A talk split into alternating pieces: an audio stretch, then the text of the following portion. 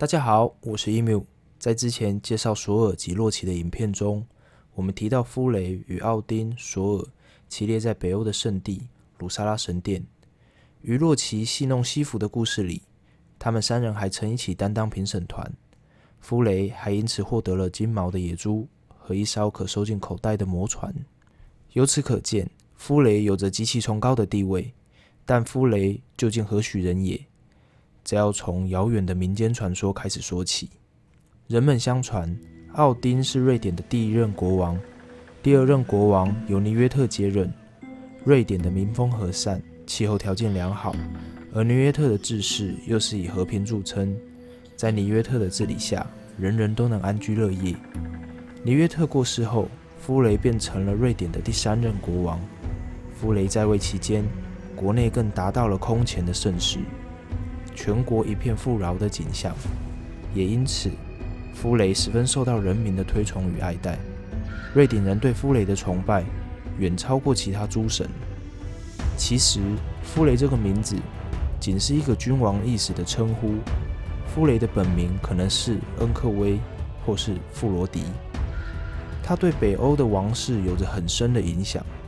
丹麦某些地区的贤明君王也会被称为富罗迪国王，而后代的瑞典王室也自诩为夫雷的后裔，自称恩克林家。好的，讲古结束，画面切回神话故事里。夫雷的神话形象中常有一头野猪相伴，马和猪都是象征夫雷的动物。华纳神族尤其喜欢野猪，多产的猪不仅直接象征丰饶。也象征在战场上冲锋的勇气。华纳神族的形象与猪可以说是密不可分。以人质身份来到阿斯加特的夫雷，不知道是长得帅还是做人成功，特别受到亚萨神的欢迎。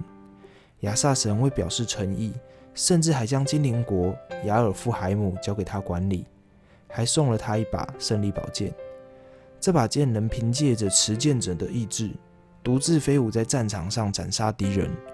有了这件神器后，双巨人对夫雷也更加敬畏三分。夫雷对于大家的厚爱也毫不吝啬。作为一个祖师收成的神，他会派遣精灵帮助人类，使花草繁荣，也经常亲自骑着野猪，将花朵及果实撒布在大地上。如此的暖男性格，夫雷也被视为北欧神话里的太阳神。金色的光芒与温暖下雨都是他的化身，在他的恩泽下，人们皆能获得和平与幸福。慷慨的夫雷在面对爱情上更是奋不顾身，就算倾家荡产也不皱一下眉头。以下故事，让我们来看看夫雷是如何败家的吧。在某个风和日丽、百无聊赖的日子里，夫雷趁着奥丁不在时，偷偷地坐上了他的宝座。只要坐上奥丁的至高王座，便能看见九个世界里发生的所有事情。夫雷便尽情地眺望世界，以此来打发时间。他随意地四处浏览着。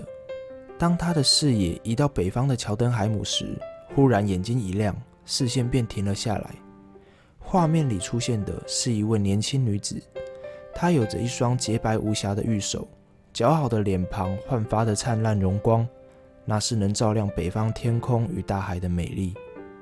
傅雷的内心燃起了爱火，现实却狠狠地泼了他一桶冷水。那名女子是三巨人吉米尔之女凯尔特。吉米尔是巨人夏基的亲戚，对诸神同样恨之入骨的吉米尔，怎么可能将女儿嫁给他？况且诸神与他同龄的精灵们也不会赞同这桩婚事。没有祝福也无法开花结果的恋情，让夫雷得了严重的相思病。他整日躲在房间里不发一语。他的父亲尼约特为此担心极了，便派了他的侍从斯基尼尔前去打探缘由。斯基尼尔是夫雷从小的玩伴，两人有着十分要好的情谊。在斯基尼尔的追问下，夫雷终于卸下心防，对他说出了所有心事。斯基尼尔听完后思考片刻，便和夫雷信誓旦旦地说道：“你这样烦恼也不是办法，我们打个商量吧。如果你愿意将那把胜利宝剑和那匹能穿越火焰的宝马送给我，我就帮你向凯尔特表达心意，完成你的心愿如何？”夫雷听完后，立刻抓住斯基尼尔的手臂，眼中还泛着感激的泪光。被爱冲昏头的夫雷想也不想就答应了。夫雷就是因此失去了胜利宝剑，在未来与巨人的战斗中，他甚至仅能用鹿角应战。斯基尼尔在夫雷的催促下，立即骑着那匹宝马出发了。很快的，斯基尼尔便来到了凯尔特的住所。凯尔特被这不速之客吓了一跳。斯基尼尔温和地安抚着他，并不慌不忙地向他表明来意。想要求亲，当然要准备聘礼。斯基尼尔可以说是准备得相当周全。他拿出了能让人青春永驻的金苹果，与奥丁象征财富的德罗普尼尔作为聘礼。故事到这里，大家有没有感受到华纳神族那种浪漫过头的莽撞与冲动？夫雷可以为了一位素昧平生的女子，献出自己的宝剑与宝马，甚至连奥丁的指环也想搭上。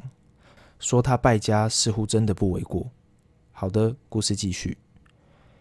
凯尔特看了看金苹果与指环，马上说道：“我已拥有了太多的黄金，我不需要。你赶快把这些拿回去，让夫雷死了这条心吧。”斯基尼尔听到凯尔特果断的回答，着实吃了一惊。但他既然答应了夫雷，也收下了夫雷的宝物，便不能这样半途而废。敬酒不吃吃罚酒。斯基尼尔便来硬的，他拔出了宝剑，指着凯尔特，强迫他答应这门婚事。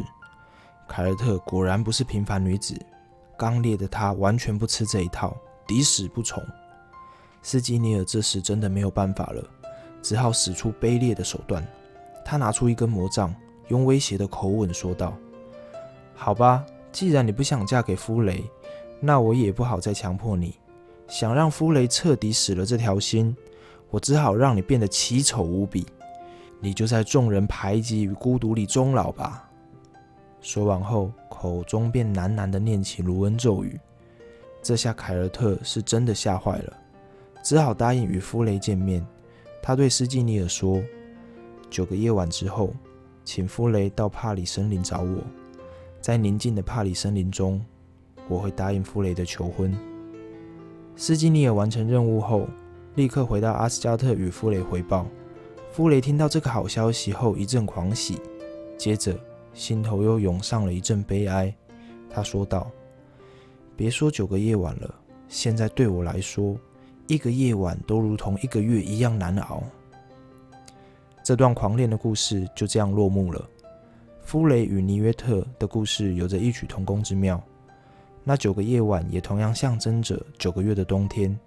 他们相约的帕里森林，也可能是由大麦衍生而来，象征在寒冷的九个月后，温暖阳光会重新照耀大地，一切又将恢复生机。大家应该好奇，他们两人的婚姻最终如何呢？虽然凯尔特被迫接受这门婚事，但出乎意料的，婚后的他们却过得十分幸福美满。也算为这段看似不幸的故事画下了完美的句点。